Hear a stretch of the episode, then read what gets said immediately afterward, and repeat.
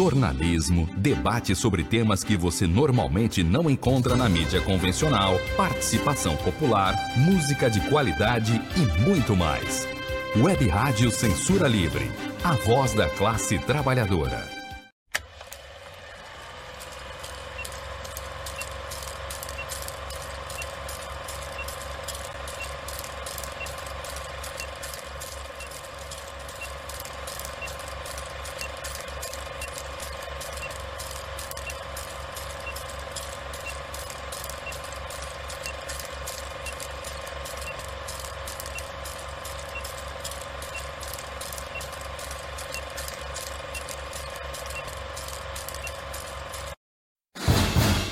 Cinema Livre. Tudo sobre o mundo da sétima arte. Apresentação: Wellington Macedo.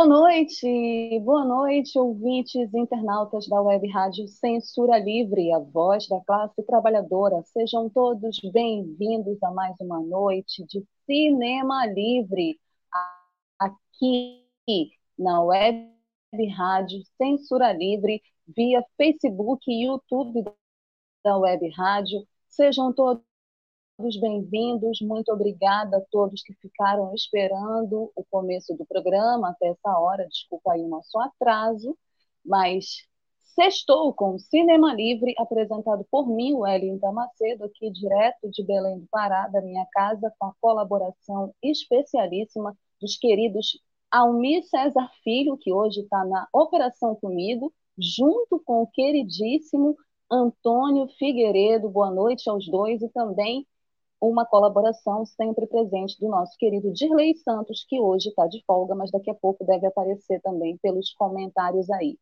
Bom, boa noite, nossas redes sociais, Facebook, YouTube, Instagram, é, os aplicativos da Web Rádio, no Spotify, né, na nossa Web Rádio. Sejam bem-vindos. Programa Cinema Livre é o programa que traz tudo sobre o mundo da sétima arte, com bastidores, curiosidades, os perfis dos astros e estrelas, as histórias dos grandes filmes que marcaram as nossas histórias a história do mundo do cinema. Pegue sua pipoca, se ajeite onde você estiver, porque hoje o tema é muito especial. Nessa noite de 29 de outubro de 2021, Dia Nacional do Livro livro, que é sempre muito bem-vindo. A literatura é sempre muito importante, principalmente nesses tempos onde a gente tem um desgoverno que incentiva mais armas do que livros. Então, viva o livro nacional, viva a literatura, viva o cinema. Nós vamos começar essa noite, de 29 de outubro de 2021, vamos falar de cultura do terror. Muitos livros de terror foram adaptados para o cinema, vamos falar disso já já. Então, esse tema super especial, nesse final de outubro, né? Antivéspera de Halloween, antivéspera do Dia do Saci, também vamos falar sobre isso daqui a pouco. A gente vai começar o nosso programa com o habitual quadro de notícias. Vou desligar aqui a minha câmera para vocês ouvirem melhor as notícias, o nosso habitual quadro de notícias, o Curtas, com as últimas notícias do mundo do cinema. E só notícia boa, gente. Só notícia boa. É, ainda bem, infelizmente, né? não temos nenhuma notícia ruim. Vamos começar com o Nacional do Rio, que será o palco de estreia de curta sobre moradora ilustre de Niterói, a terra dos meus queridos colaboradores da Web Rádio Censura Livre, Dirley Santos, Almir César Filho. Olha aí, uma notícia direto de Niterói, Festival Internacional do Rio, será o palco de estreia de curta sobre moradora ilustre Nan dos dias 3 a 10 de novembro acontece a 31ª edição do Festival Internacional de Curtas, de curtas-metragem de janeiro, também conhecido como Curta Cinema. Pois é, esse festival, entre os curtas-metragens que ele vai exibir, que vão participar do evento, Nita, da diretora, jornalista, cineasta e artista visual Ana Azevedo. A obra conta a história de Henriqueta Henriques, mais conhecida como Dona Henriqueta, uma personagem muito querida na cidade. Seu restaurante, o Gruta de Santo Antônio, ele existe desde os anos de 1970 na Ponta da Areia.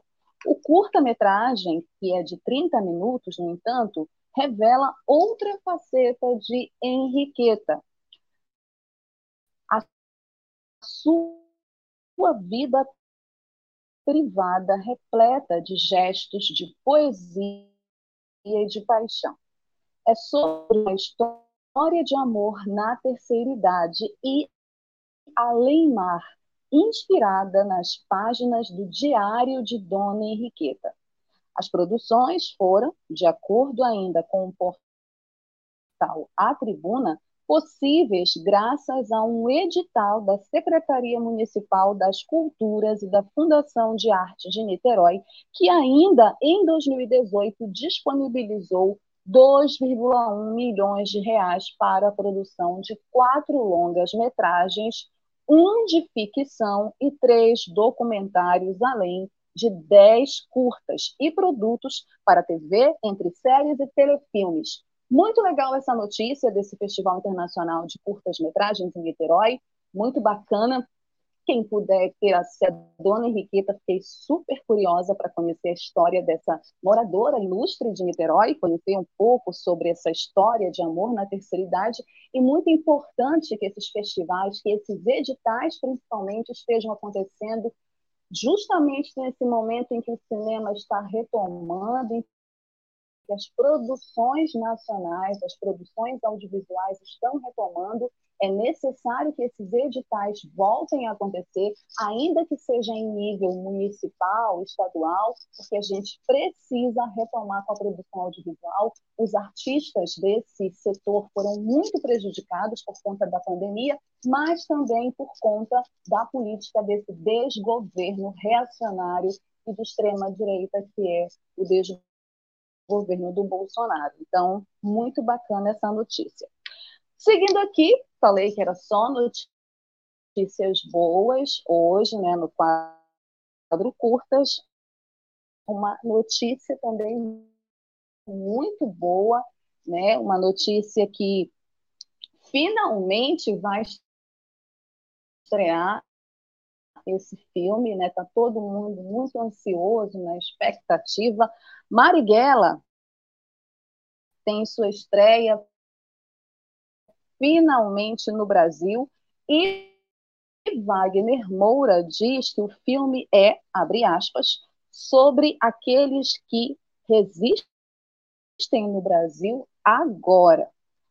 Fecha aspas. Pois é, de acordo com a revista Fórum, após dois anos de perseguição e censura pelo governo Bolsonaro e sua autoritária Secretaria Especial de Cultura, o primeiro filme dirigido pelo ator, roteirista e diretor Wagner Moura estreou no dia 26 agora, não por acaso, o último dia 26 de outubro, não por acaso na cidade do guerrilheiro assassinado pela ditadura em uma emboscada em São Paulo há 52 anos, em 4 de novembro de 1969. O que foi que disse o Wagner, né, na abertura do filme? Abre aspas, essa é a minha terra, mas essa é, sobretudo, a terra de Carlos Marighella, fecha aspas.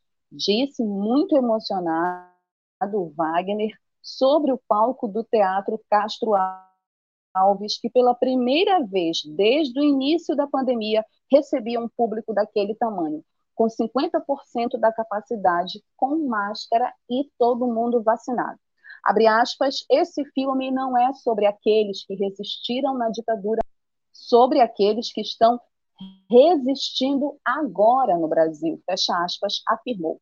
O discurso de Wagner, ainda segundo a Fórum, teve é, endereço certo: o enfrentamento ao autoritarismo bolsonarista que censura e persegue quem pensa reiteradas vezes por entraves burocráticos. No palco do Teatro Castro Alves também estavam presentes parte do elenco do filme, como o ator Bruno Galeasso, que interpreta o delegado Lúcio. O filme tem estreia nacional marcada para o dia de novembro, Aqui em Belém, ele vai ter uma pré-estreia no dia 2, aqui no Livro do Chardo, que é a única sala de cinema que exibe filmes, que exibe filmes alternativos na cidade. Estou muito ansiosa, vou estar para a estreia, vou estar na estreia. Eu já assisti Marighella, quero dizer para vocês que aquele link que vazou, né, que teve gente que conseguiu assistir o link, que o Meirelles ficou falando que era um absurdo, enfim. Só que eu assisti, só consegui assistir uma parte do filme, não consegui assistir todo o filme, então eu tenho uma expectativa muito grande para assistir o filme inteiro e principalmente filme no cinema. Então, estou nessa ansiedade, na expectativa. É muito importante também a gente entender que, se fosse numa outra conjuntura, num outro contexto político do país, Marighella ia ainda ter toda essa expectativa em volta, porque não é sobre a história de um militante, de uma pessoa qualquer, né? foi um dos principais ativistas e principais lutadores contra a ditadura militar, foi uma das principais vítimas públicas da ditadura militar, mas nesse contexto é, político que nós vivemos hoje no Brasil, é óbvio que o filme ele ganha esses ares mesmo de ser um filme é, político no sentido mesmo de enfrentamento à política do governo federal, do governo de Jair Bolsonaro. Então, vai todo mundo assistir, quem é, provavelmente é a favor desse desgoverno não vai assistir, vai boicotar o filme. Inclusive, o filme está sendo boicotado né, nas, é, na internet, nessas essas críticas, né, nesses rankings, ele está recebendo notas baixas, então existe uma ideia de que existe uma campanha de boicote ao filme, né, de rebaixar o filme, de dar notas baixas propositalmente ao filme, é, mas aí a gente tem que ir lá e assistir e depois ver se gostou ou não gostou do filme, se gostou ou não da história, independente se tem ou não, não acordo com a personagem principal e com a trajetória da personagem principal, que no caso é Carlos Marighella, vivido por seu Jorge. E por falar em seu Jorge, nossa terceira notícia tem a ver com ele também. Pois é, outra notícia muito boa do nosso cinema nacional. Não disse que era só notícias boas hoje?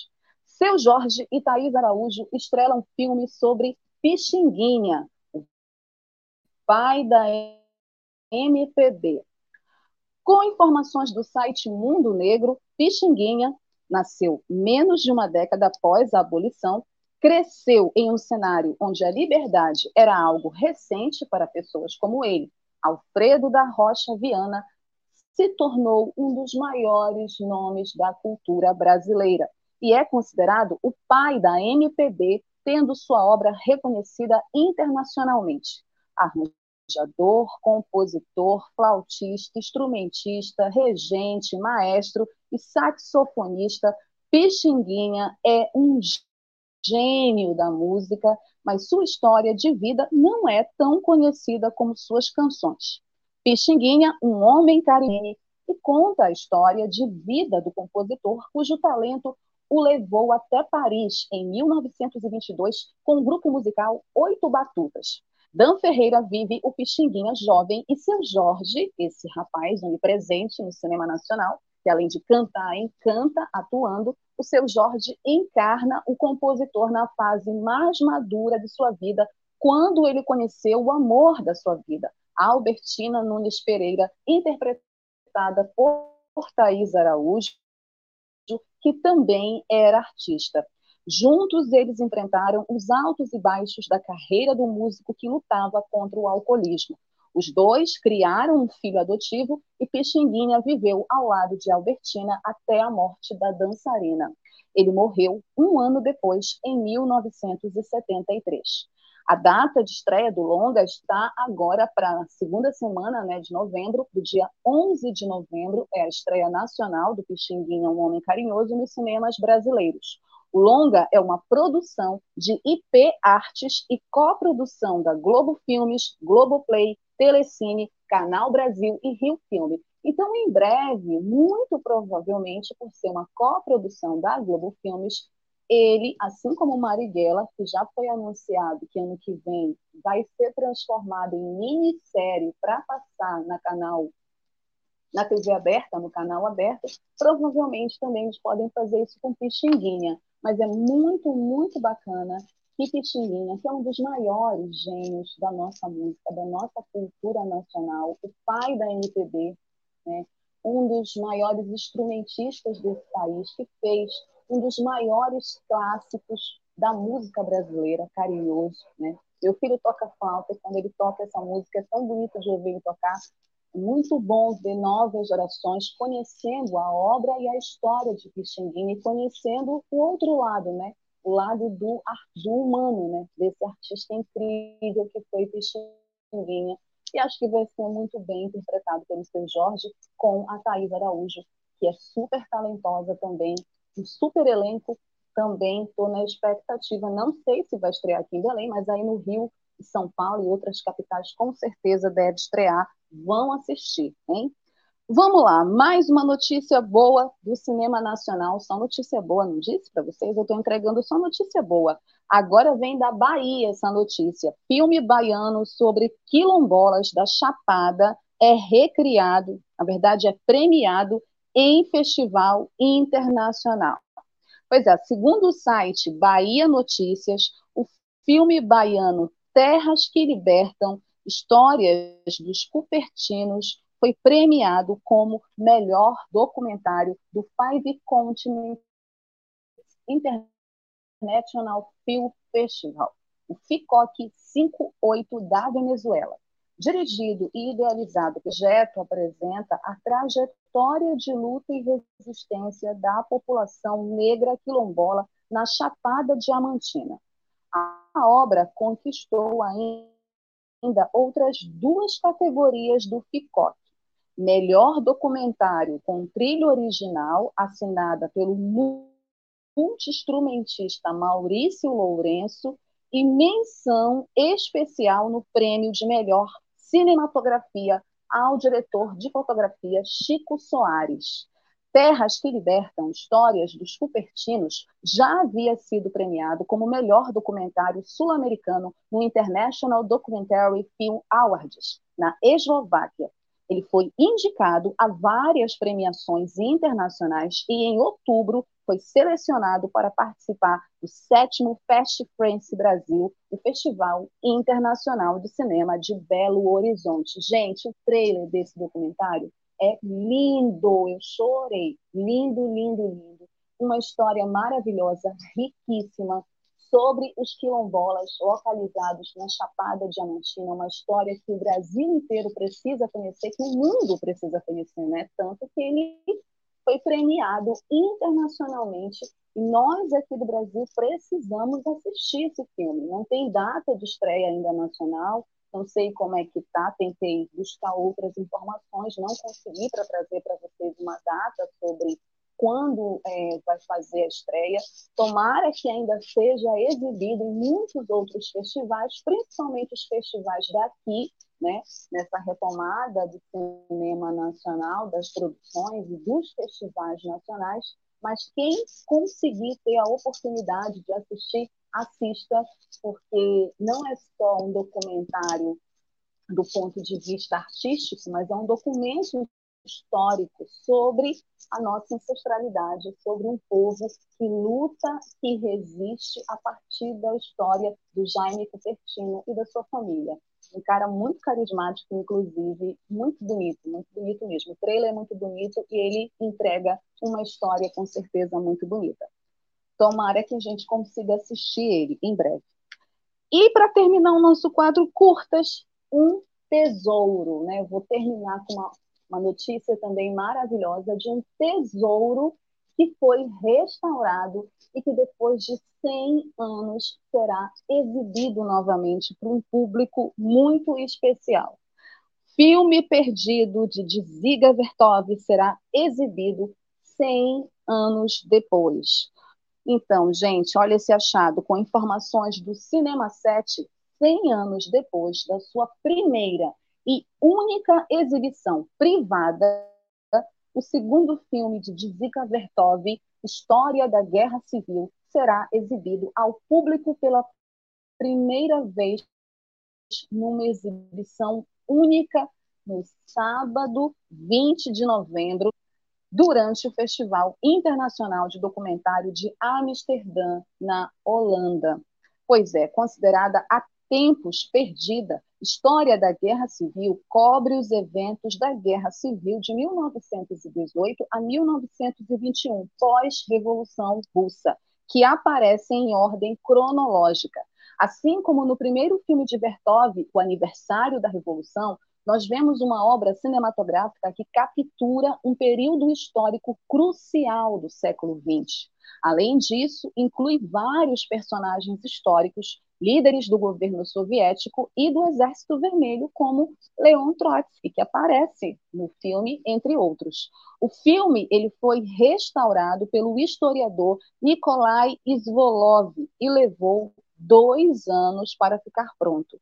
Originalmente mudo, o filme será acompanhado por música ao vivo da Envio Orquestra. Gente, imagine esse evento, 20 de novembro, lá em Amsterdã, aqui, 20 de novembro, Dia da Consciência Negra. Eu queria ser duas pessoas para estar em dois lugares ao mesmo tempo. Confesso a vocês para poder ter essa oportunidade de ouro de assistir esse filme 100 anos depois, né, nessa apresentação pública que vai acontecer em Amsterdã com uma orquestra tocando. Né? Vai ser lindo, com certeza. Se tiver mais notícias a respeito, eu garanto trazer para vocês aqui no nosso quadro Curtas, certo? Vamos parar por aqui, encerramos o quadro Curtas. Não disse que só tinha notícias boas, né? A gente estava trazendo muitas notícias tristes, muitas notícias de obituário. A gente merecia ter notícias boas, principalmente notícias boas relacionadas à nossa produção audiovisual brasileira. Então, nós vamos agora para um breve intervalo para a campanha da Web Rádio Censura Livre e no retorno a gente vai falar sobre o tema do programa dessa sexta-feira, Cinema Livre e a Cultura do Terror, com A Meia-Noite Levarei Sua Alma. Ai, gente, arrepiante esse filme. Daqui a pouco eu volto para contar mais para vocês. Jornalismo, debate sobre temas que você normalmente não encontra na mídia convencional, participação popular, música de qualidade e muito mais. Web Rádio Censura Livre, a voz da classe trabalhadora. Para manter o projeto da Web Rádio Censura Livre de uma mídia alternativa, buscamos apoio financeiro mensal ou doações regulares dos ouvintes, de amigos e parceiros já que não recebemos recursos de grandes empresas, políticos ou partidos. Seja um apoiador regular e ouça o agradecimento no ar durante as edições dos nossos programas. Sua ajuda é muito importante para nós. Enviamos prestação de contas mensal aos nossos apoiadores. Temos uma vaquinha virtual permanente. Anote o endereço virtual apoia.se barra barra CL Web Rádio. Saiba mais sobre a emissora no WhatsApp 21 96553 8908. Web Rádio Censura Livre, a voz da classe trabalhadora. Para ajudar a Web Rádio Censura Livre, anote os dados da nossa conta Banco Bradesco, agência 6666, conta corrente número 5602, dígito 2. Se preferir, nosso Pix é 32 954 696 0001 81. Somos uma emissora sem fins lucrativos e as contribuições são para pagar os custos de manutenção e transmissão. Desde já agradecemos a sua ajuda.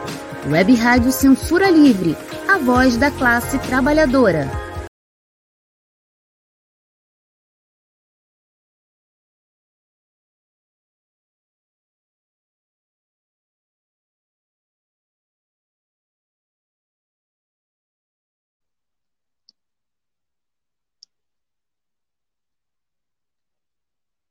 Não deixem de colaborar com a campanha Apoia-se da Web Rádio Censura Livre. A Web Rádio Censura Livre a voz da classe trabalhadora. É uma web rádio independente que constrói uma programação é, de web rádio muito especial que versa e que trata os programas tratam sobre as lutas da classe trabalhadora, discutem os assuntos da atualidade, discutem política, cultura, diversidade, música, cinema, e nós precisamos do apoio de vocês, ouvintes e internautas da Web Rádio, sintonizados pelo Facebook, pelo YouTube, pelas plataformas digitais da Web Rádio, pelo nosso Twitter, não esqueçam também de deixar o like de vocês e ativar o sininho para as notificações, né? E também para vocês acompanharem toda a programação da nossa web rádio Censura Livre, uma programação voltada para a classe trabalhadora e para todos os assuntos da nossa sociedade. E também não esqueçam que o programa Cinema Livre tem um e-mail, o quadro cinemalivre.gmail.com, para vocês, ouvintes e internautas, cinéfilos né, mandarem as sugestões, críticas, reclamações de vocês, o que vocês quiserem para o nosso e-mail, vou adorar. Tem gente que me manda sugestão pelo Facebook, pela minha página pessoal, não tem problema. Podem mandar também, eu anoto tudinho, porque aqui a gente tem uma equipe que discute a pauta do programa toda semana, então não faço cinema sozinha, os temas que vão sendo definidos pela equipe, certo? como tema dessa semana. Tem um tema muito especial para a gente do Dia Nacional do Livro. E daqui a dois dias nós vamos ter o 31 de outubro, que é uma data hoje é, muito conhecida da cultura pop, da cultura popular, da cultura estadunidense, da cultura mundial também, né? O Halloween. Mas vocês sabem o que é o 31 de outubro, o Dia das Bruxas, né? Como ele ficou conhecido? Bom, eu andei pesquisando um pouco antes de falar mais especificamente sobre o tema, porque eu acho importante a gente contextualizar essa data. E aí eu fui lá com meu amigo Anderson Alvas, que é um super parceiro amigo, que tem uma página com uma equipe incrível, que é o Folclore BR. Sigam o Folclore BR nas redes sociais, que discute folclore, que discute cultura nacional e que trata dessa questão da cultura e do folclore, das identidades nacionais também, da, da cultura mundial, da cultura pop mundial. O 31 de outubro se comemora o Halloween, porém, segundo o Folclore BR e esse meu amigo Anderson Alves, essa festa ela é fruto de uma série de transformações que começam lá no Festival Celta de Sanhain, Sanhain, eu acho que é assim que fala, ou fim do verão, que foi popularizado na Europa no século XVIII. É, ele começa em 31 de outubro, dura três dias e celebra a abundância na época da colheita e também seria uma homenagem ao Rei dos Mortos. Lá nos Estados Unidos, a festa se transformou mais uma vez quando chegou no fim do século XIX. Então, a cultura do Halloween chega nos Estados Unidos no fim do século XIX. E ela veio com os irlandeses que fugiam de um período conhecido como a Grande Fome. Como parte da sua expansão cultural estadunidense, porque ela acabou crescendo nos Estados Unidos, acabou se popularizando lá naquele país, é, e ganhou um grande apelo comercial, e no Brasil, acabou chegando também conta da influência estadunidense, chegou em toda a América Latina, e aqui no Brasil não foi diferente. Ela ficou conhecida aqui como o Dia das Bruxas, né? porque também é, tem essa ligação com as bruxas, tem essa ligação com a festa estadunidense. Mas em 2003, o que, que aconteceu? Em 2003, aqui no Brasil, começou um movimento político para a criação do Dia do Saci, para é, justamente se contrapor à festividade estadunidense, questionar essa questão da dominação da cultura estadunidense aqui no nosso país, questionar esses valores de fora, né, e esse processo de aculturação que o nosso país viveu e vive, não só com relação ao Halloween, mas com relação a outras coisas, e também é, ela chegou com o objetivo de chamar a atenção para o resgate de lendas do nosso folclore. Portanto, a cultura do terror, que é uma cultura mundial, que faz parte da indústria cultural, ela também chegou no cinema. Ela também é um reflexo das identidades dos países. Então, para além dessa polêmica, se deve, se não, comemorar o Halloween, dia 31 de outubro é o dia do Saci, e já tem uma programação em todo o Brasil é, nesse dia, né? Tem uma corrida de sacis em várias cidades. Aqui em Belém vai ter um cortejo visagento, porque aqui na Amazônia a gente tem essa cultura das visagens, das lendas, né? das figuras como a Matinta Pereira, como o próprio Saci, Curupira. É, então, tudo isso faz parte da cultura do terror.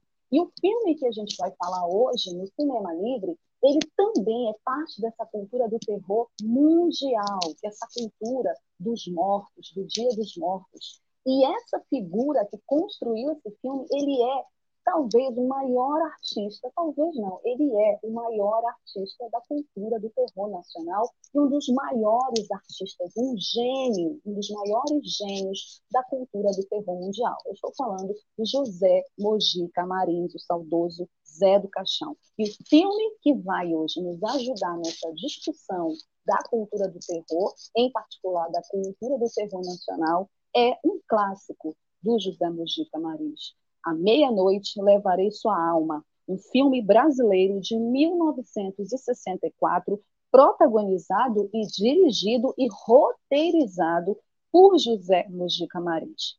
Em novembro de 2015, para vocês terem uma ideia, o filme À Meia-Noite Levarei Sua Alma entrou na lista da Abracine, que é, já falei dela aqui para vocês em algumas outras ocasiões, é a Associação Brasileira de Críticos de Cinema que fez uma lista dos 100 melhores filmes brasileiros de todos os tempos. E nessa lista está À Meia-Noite Levarei Sua Alma. Qual é a sinopse? Qual é o resumo é, do À Meia-Noite Levarei Sua Alma? O cruel e sádico Zé do Caixão, temido e odiado pelos moradores de uma cidadezinha do interior, está obcecado em conseguir gerar um filho perfeito aquele que possa dar continuidade ao seu sangue. A sua mulher não consegue engravidar e ele acredita que a namorada do melhor amigo é a mulher ideal que procura.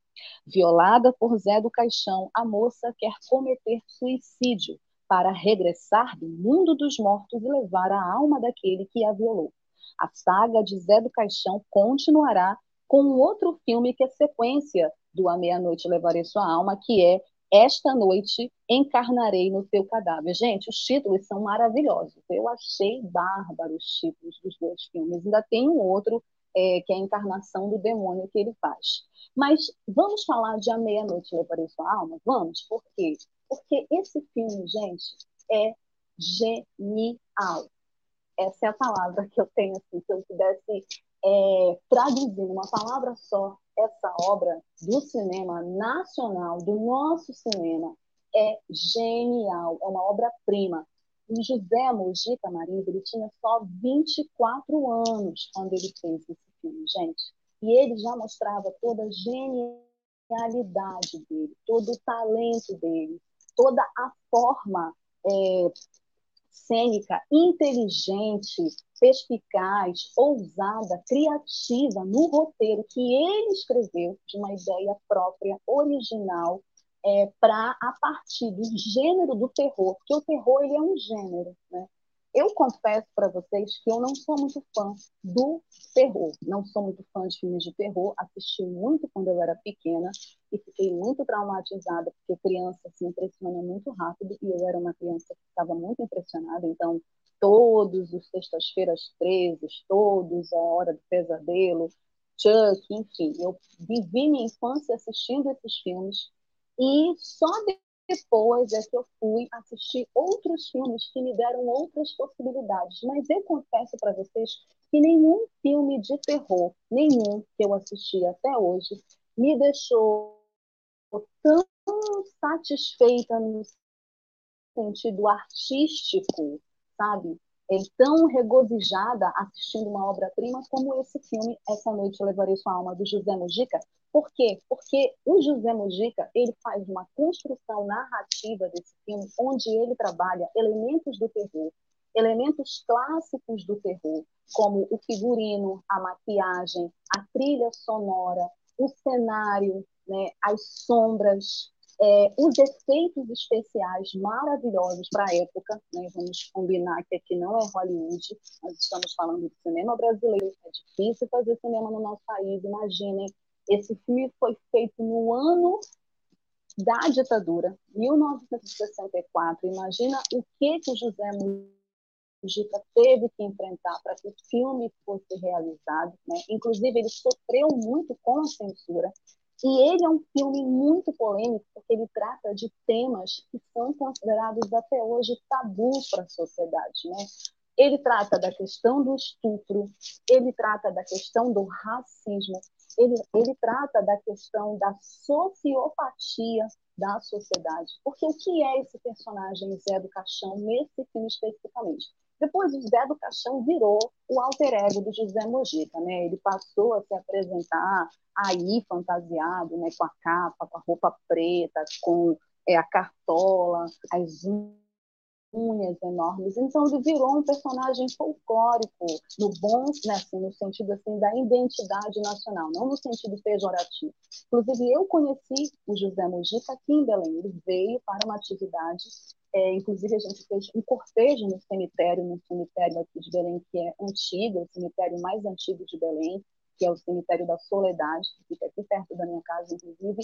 E depois nós fomos para o antigo Bar do Parque, que é um ponto turístico aqui da cidade, e ficamos conversando sobre cinema. Ele falou com estudantes, a gente estava numa programação de cinema com ele.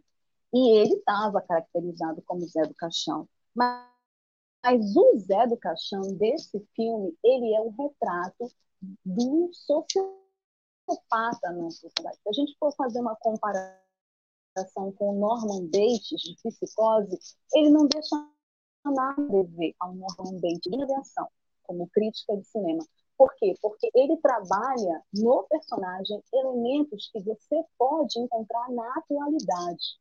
Na atualidade de uma sociedade doente, de uma sociedade onde é, existe toda uma crença, toda uma cultura religiosa, principalmente em relação ao Dia dos Mortos, ele faz uma discussão sobre essa questão da crença e da descrença, ele tem um texto maravilhoso, o filme tem falas maravilhosas do Zé do Caixão. A abertura do filme, ele faz um questionamento existencial que a gente vai se aprofundar mais na próxima semana, que a gente vai falar sobre a finitude da vida por conta do feriado do 2 de novembro. Mas o Zé do Caixão, na abertura do filme, ele já faz um questionamento que é um questionamento filosófico, e é o questionamento da nossa existência. O que é a vida? O que é a morte?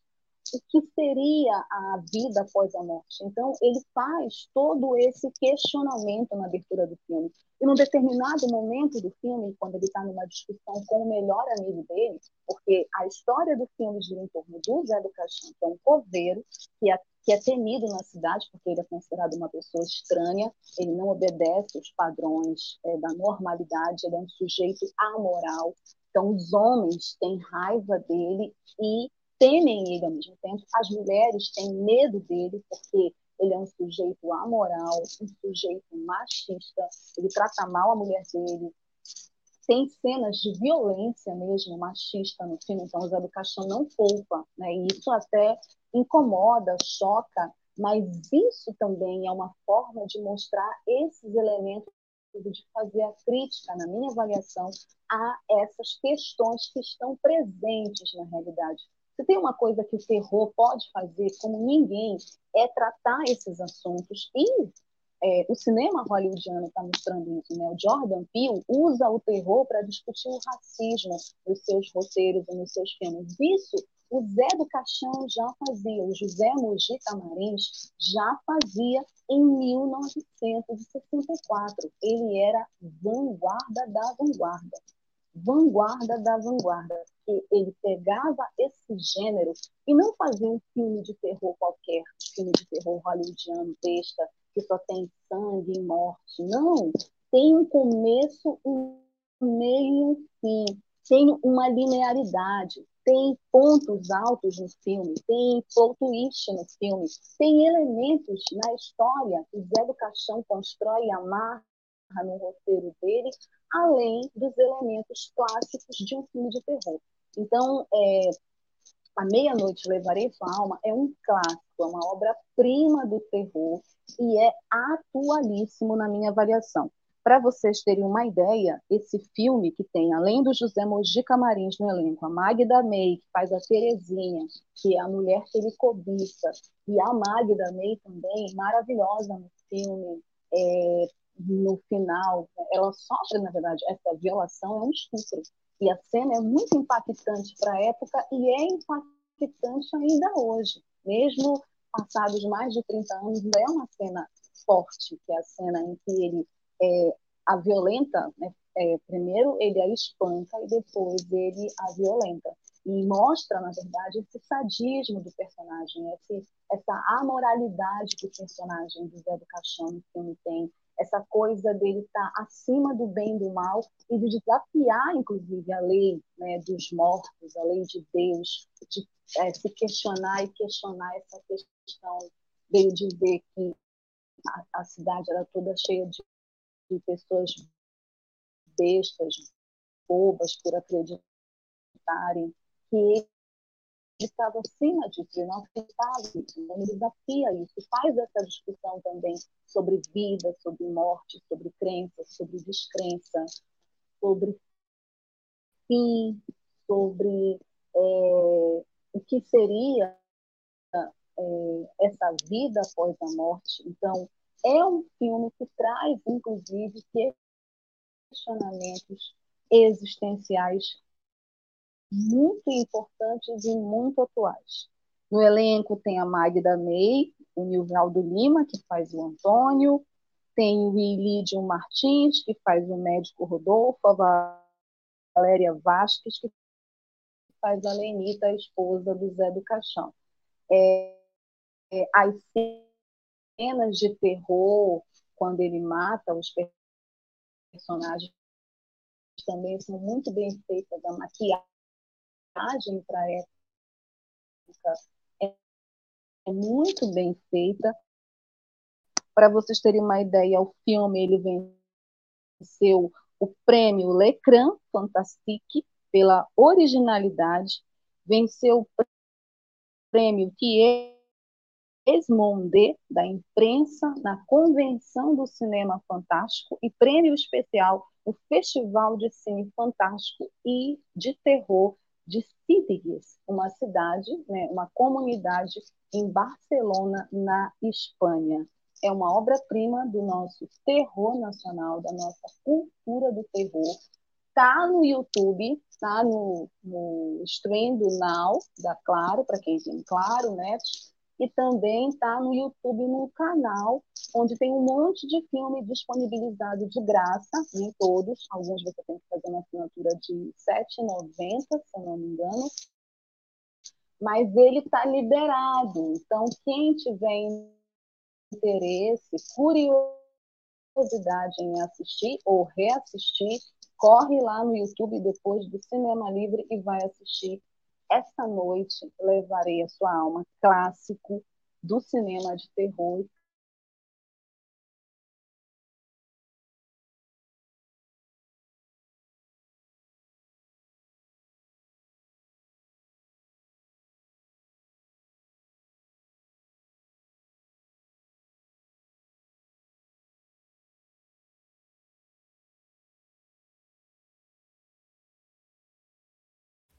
Para manter o projeto da Web Rádio Censura Livre de uma mídia alternativa, buscamos apoio financeiro mensal ou doações regulares dos ouvintes, de amigos e parceiros, já que não recebemos recursos de grandes empresas, políticos ou partidos.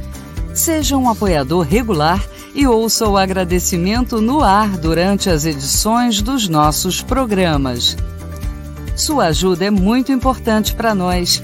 Enviamos prestação de contas mensal aos nossos apoiadores.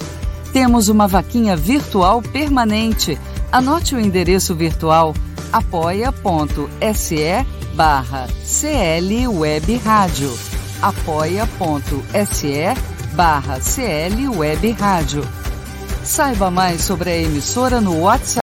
Jornalismo, debate sobre temas que você normalmente não encontra na mídia convencional, participação popular. Para ajudar a Web Rádio Censura Livre, anote os dados da nossa conta. Banco Bradesco, agência 6666. Conta corrente número 5602, dígito 2. Se preferir, nosso Pix é 32 954 696 0001 81. Somos uma emissora sem fins lucrativos e as contribuições são para pagar os custos de manutenção e transmissão. Desde já agradecemos a sua ajuda. Web Rádio Censura Livre, a voz da classe trabalhadora.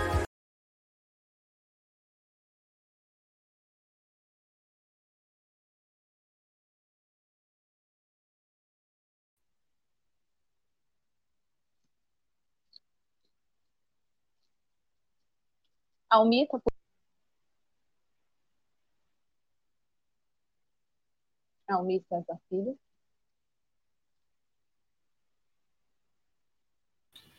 Oi, Well, você está me escutando? Estamos no ar. Oi, Almir. Boa noite. Boa noite, Well. Boa noite, amigos e amigas ouvintes da Web Rádio Censura Livre, acompanhando a gente aqui no Cinema Livre. Sextou. Well, vamos aos comentários rapidinho. E a gente vamos hoje lá. tem que terminar, a gente tem que entregar o programa antes das 20h25. Convidando aí os amigos e amigas ouvintes para o próximo programa da nossa grade, que é uma edição especial, que é mais uma entrevista da série de candidatos a presidente da OAB, da seccional de São Gonçalo, região metropolitana do Rio de Janeiro. Aí os comentários, ó, nós temos a Márcia Baptista, Good Vibes, boa noite. Antônio de Pádua Figueiredo, boa noite, bom programa. E da Dina Dayala Dazi, boa noite a todos. E nós temos uma nova boa membro noite. no canal, hein? Do YouTube. Você também, que está nos acompanhando, também pode ser membro do canal e ajudar a manter aqui o projeto da Web Rádio no ar. A nova membra, membra, é a Ofélia Ferraz. É isso aí, Well. Seja São os comentários. Bem-vindo, Ofélia. Boa noite a todos. Muito bom, muito bom sua análise. Ofélia, boa noite a todos. Obrigada. Vamos lá, então. Então, vamos seguir aqui com o programa. Obrigada, Almi, obrigada a todos que comentaram. Continuem participando dos comentários, continuem participando da campanha Isso aí, estamos aguardando os comentários dos ouvintes e os likes. Hein? Membros do canal, membros do canal, é importante para nós. Exato. Então, Almi, com o quadro Dicas, a gente separou sete filmes super especiais para vocês, né, que gostam da cultura do terror, que é o tema dessa edição do Cinema Livre, Cultura do Terror. E como 31 de outubro é Halloween, a gente vai falar no quadro Dicas de sete filmes importantes do cinema que tratam. Vamos lá para o primeiro filme? Esse primeiro filme é um filme clássico é, do Frank Capra, Frank Capra, que é muito conhecido mundialmente, com o clássico A Felicidade Não Se Compra, que sempre é exibido nas festividades do Natal, ele fez Este Mundo é um Hospício. Esse mundo, este mundo é um hospício é um filme de 1944. O escritor Bruce visita a família para anunciar seu casamento e encontra um corpo entre as tias excêntricas, um tio perturbado e um irmão homicida, ele começa a desconfiar que sua família é mais maluca do que imaginava.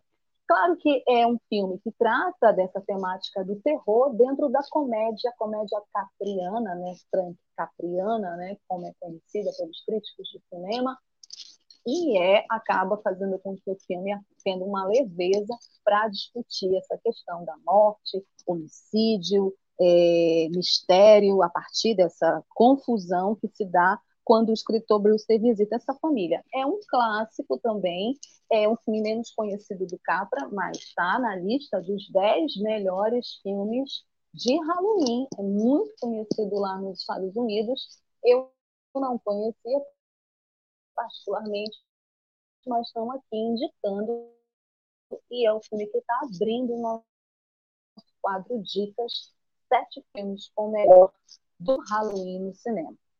Nossa segunda dica, já que estamos falando de Halloween, nada mais justo do que na nossa lista ter o filme que abriu uma franquia de sucesso e que eternizou um dos maiores assassinos em série da história do cinema. Está ao lado de Jason Volhaus, Sexta-feira 13, ao lado do Fred Grug, ao lado de, de vários outros assassinos em série. Estou falando de Halloween, a Noite do Terror. Esse clássico de 1978, dirigido por John Carpenter. Daqui a pouco a gente vai falar do John Carpenter no nosso perfil. Halloween, a noite de terror, trata de um maníaco que retorna à sua cidade natal para continuar o terror que ele começou há 15 anos. Né? A história do Mike Myers, né? a história de, dessa cidade, desse, desse assassino em série, é, que acontece no Halloween e que está muito ligada a essa cultura estadunidense, né? essa, essa cultura do terror, que tem uma franquia enorme de vários filmes, alguns filmes bons, outros filmes não tão bons, né? Tanto pela crítica quanto pelo público. Clássico, é um dos clássicos, é um filme muito bem feito, muito bem dirigido, é um filme que fez muito sucesso de bilheteria e que marcou o nome do John Carter na história do cinema e também o nome da Jane Lee Curtis, visto ou revisto. Nossa terceira dica do quadro Dicas né, sobre filmes de Halloween é A Noite dos Demônios. A Noite dos Kevin Kinney, Adolescentes transformam uma casa abandonada em local para festas e libertam um demônio que gosta de drinks sangrentos, com o terror dentro dessa cultura pop que eternizou é, essa mecânica de ter sempre adolescentes mortos por assassinos, por psicopatas nesses filmes de terror. A Noite dos Demônios é um desses filmes não é tão conhecido aqui no Brasil, não é tão famoso aqui no Brasil, mas é considerado um filme cult dentro dessa lista de filmes sobre Halloween. Nossa quarta dica é um filme que particularmente eu gosto muito, marcou minha infância, marcou minha pré-adolescência, assisti muito esse filme na sessão da tarde e tem atrizes que eu adoro. Abracadabra. Abracadabra é um filme de 1900 1993 do Kenny Ortega. Quem não sabe quem é o Kenny Ortega, não assistiu Footloose, um clássico da dança dos anos 80. Kenny Ortega ele foi o coreógrafo do Kevin Bacon em Footloose e nesse filme ele é o diretor. Abracadabra é um clássico da década de 90. Após se mudar para Salem, Massachusetts, o adolescente Max Denison explora uma casa abandonada com sua irmã Dani e sua nova amiga Alison. Depois de não acreditar em uma história que Alison conta, Max acidentalmente liberta um grupo de bruxas mais, que são essas moças aí da imagem, que moram na casa. E aí começa toda uma confusão que vai envolver a cidade toda. Abracadabra era para ser um filme de terror, terror, terror mesmo. Mas acabou que, no meio disso, ele teve a comédia né, como uma forma também de fluir a história que envolvia crianças, né? E contou com essas atrizes carismáticas, Beth Midler, a Kate Najimy e a Sarah Jessica Parker. Elas são engraçadíssimas no filme, então não tem nem como ter muito medo delas, apesar da Beth Midler se esforçar. Mas, assim, o filme é maravilhoso, é um clássico e tem toda uma discussão de uma refilmagem dele atualmente em Hollywood, como Hollywood adora refilmar, fazer remake das coisas, né? Reboot. É, vamos ver se vai sair um reboot de Abracadabra. Nossa quinta dica é também um filme mais recente que fez sucesso. É da geração dos meus filhos, que inclusive assistiram muito esse filme, O Estranho Mundo de Jack. O Estranho Mundo de Jack é de 1993 também, mas também pegou a geração dos anos 2000, do Henry Selick, é produção de Tim Burton, né? então vocês podem ver também é uma animação, é a cara do Tim Burton, tem a assinatura dele, e o Jack Skellington, o rei das abóboras, ele se cansa de fazer o Dia das Bruxas. E aí ele acaba um belo dia indo parar num portal né, do Natal e ao se deparar, ao atravessar esse portal e se deparar com a alegria do espírito natalino, ele retorna para a cidade Halloween e convence os cidadãos a sequestrarem o Papai Noel e fazerem o seu próprio Natal. É uma animação que mistura terror, que tem também leves pitadas da comédia, que tem todo um visual gótico, é, um visual, elementos gráficos de animação bem interessantes, a assinatura e a cara do Tim Burton para contar essa história que parece às vezes infantil, mas nem é tão infantil assim e que às vezes dá um certo medo mesmo, assim. Tipo, lembro que a primeira vez que eu assisti com meus filhos eram pequenos, assim, eu fiquei até preocupada se estava é, certo assistir com eles, mas enfim, depois eles assistiram sozinhos, eles adoram Estranho Mundo de Jack e também faz parte dessa cultura de Halloween, dessa cultura pop. Nossa sexta dica é um filme que é, tem toda uma história por trás dele que faz com que ele se tornasse um filme clássico, é, um filme, inclusive, é, trágico, né? Trágico é, da pior forma. O Corvo é um filme de 1994, dirigido pelo Alex Proyas, e na noite antes do seu casamento, ele conta a história do músico Eric Draven e sua noiva, que são brutalmente assassinados por membros de uma gangue violenta. Eric sai da sua sepultura e assume o manto gótico do corvo, do corvo, um vingador sobrenatural, é, numa espécie de vingança, né, é, uma vingança macabra para achar os assassinos é, que interromperam a sua vida e a vida da sua noiva. O Corvo ele é estrelado pelo saudoso Brandon Lee, que é o filho do mestre de artes marciais, um dos maiores astros, né? O maior astro das artes marciais no cinema, o Bruce Lee, e que infelizmente morreu durante as filmagens de O Corvo, né? Lembram que a gente falou na semana passada do incidente envolvendo o ator Alec Baldwin e a diretora de fotografia, Alina Hutz, que infelizmente é, culminou com a morte dela. O Alec Baldwin é, disparou uma arma acidentalmente. É, essa arma tinha munição real, acabou se identificando, se descobrindo nessa semana nas investigações que tinha munição real e acabou atingindo a Alina e o diretor, e a Alina acabou falecendo, ainda está rolando as investigações, e aconteceu algo semelhante com o Brandon Lee, que acabou morrendo porque também tinha munição, uma bala de verdade na arma, é, durante uma gravação de uma cena. E eu contei para vocês até que foi muito bizarro isso, porque ele levou o tiro, a gravação continuou, ninguém percebeu que ele estava já morto. E quando acabou, que o diretor disse corta, foram perceber que ele não levantou e foram lá e ele já estava morto. Muito macabro. Eu não consigo mais assistir esse filme, mas faz parte da cultura Halloween e tá aí o corvo para vocês.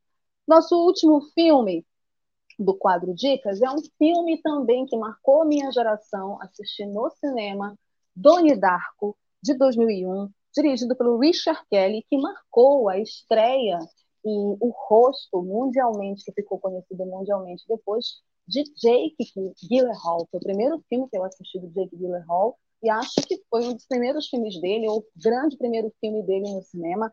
Donnie Darko conta a história do jovem excêntrico Donnie Darko, que despreza a maioria dos colegas da escola e tem visões com um coelho gigante, esse daí, da imagem, chamado Frank, que só ele vê e o encoraja a fazer brincadeiras humilhantes com esses colegas que ele não se dá bem, né? Tem muitas teorias sobre esse filme, tem muita gente que gosta desse filme, tem muita gente que não gosta, tem toda uma discussão psicológica sobre o filme, sobre a personagem, que mistura essa questão do terror, mas também das doenças, né? É, psicológicas, da esquizofrenia. É um filme interessante, eu gosto, né? assisti de novo e gostei. Eu lembro que a primeira vez que eu assisti eu não tinha entendido muito, depois assisti de novo. E ele faz parte dessa cultura de terror, de Halloween, por isso ele também está na nossa dica. Tá? Então, esses são os sete filmes para vocês aproveitarem nesse final de semana e assistirem.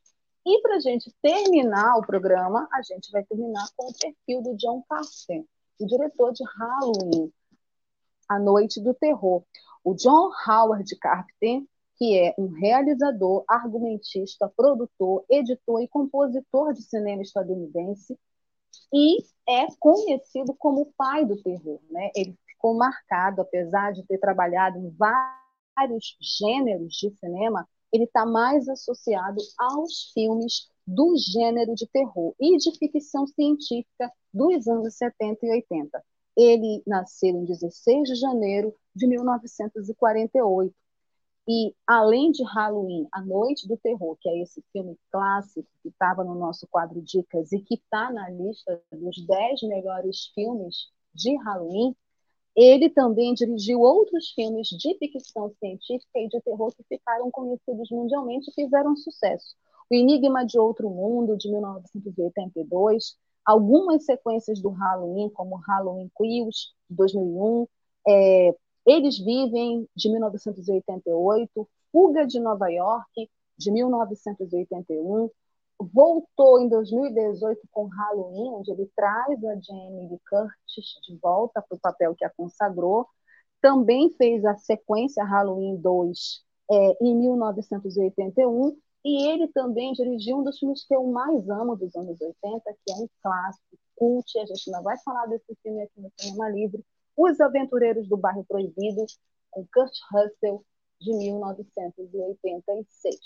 Esse é o perfil do John Carter, um dos mestres do terror, um dos maiores diretores do gênero do cinema estadunidense, fechando aqui o nosso Cinema Livre desta sexta-feira, 29 de outubro, né, Dia Nacional do Livro, e antevéspera do Halloween, 31 de outubro, do Dia das Bruxas e do Dia do Saci. Vamos comemorar o Dia das Bruxas, vamos comemorar o Dia do Saci, vamos comemorar a cultura do terror, assistir filmes de terror. Isso faz parte da nossa cultura, ninguém precisa brigar por isso. Cinema Livre está aqui para falar de cultura também, para falar sobre cinema e sobre tudo isso que envolve a sétima arte. Espero que vocês tenham gostado da edição dessa noite. Muito obrigada a todos que ficaram até agora comigo aqui, com Almir Cesar Filho. Obrigada, Almir, pela colaboração luxuosa. Semana que vem tem mais Cinema Livre. A gente volta com mais papos sobre cinema, curtas, dicas, perfil, tudo que você já conhece do nosso programa, certo? Beijos, boa noite, bom final de semana. Que terror moderado, usem máscara, mesmo nas cidades que já tenham liberado a máscara, não deixem de usar máscara, se protejam, gente. Até semana que vem. Beijos. Tchau. Cinema Livre. Tudo sobre o mundo da sétima arte. Apresentação: Wellington Macedo.